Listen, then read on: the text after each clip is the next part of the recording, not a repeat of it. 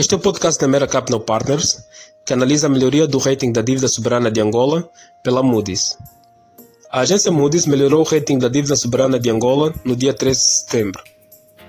O rating da dívida soberana a longo prazo em moeda estrangeira passou de CAA1 para B3, com perspectiva estável, o mesmo nível registrado no primeiro trimestre de 2020. A melhoria representa uma evolução do rating do sétimo patamar da escala da Moody's, destinada às obrigações especulativas sujeitas a risco muito alto, para o sexto patamar, em que, apesar de ainda ser considerada especulativa, é menos arriscada que no patamar abaixo. A agência antecipa uma recuperação do setor não petrolífero e melhoria do rácio do estoque da dívida, isto para 95% no ano corrente e mantendo-se abaixo de 80% do PIB a partir de 2023. A última vez em que a Moody's elevou o rating de Angola foi em 2011. Nesta altura, o rating deu um salto de B1 para BAA3. Nos últimos 10 anos, as avaliações têm seguido uma tendência de deterioração com perspectivas estáveis ou negativas.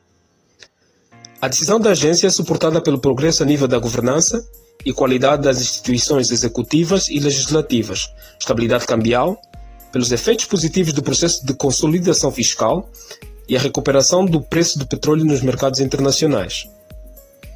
No mercado nacional, a decisão da Moody's tem um efeito positivo, sobretudo na avaliação do risco dos ativos em carteira nos fundos de investimento e na redução das imparidades dos bancos comerciais, com efeitos positivos na disponibilidade de liquidez e resultados líquidos dos bancos. Internacionalmente, a melhoria do rating tem efeito positivo sobre a percepção do risco pelos investidores internacionais, com efeito positivo sobre o custo de financiamento de Angola nos mercados internacionais, refletindo-se na redução das yields dos eurobonds.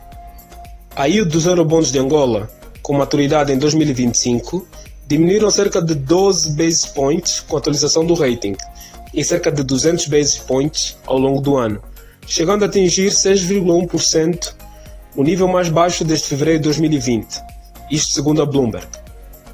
Convosco esteve Jânio Ambrosio, Chief Economist da Mera Capital Partners. Até o próximo podcast.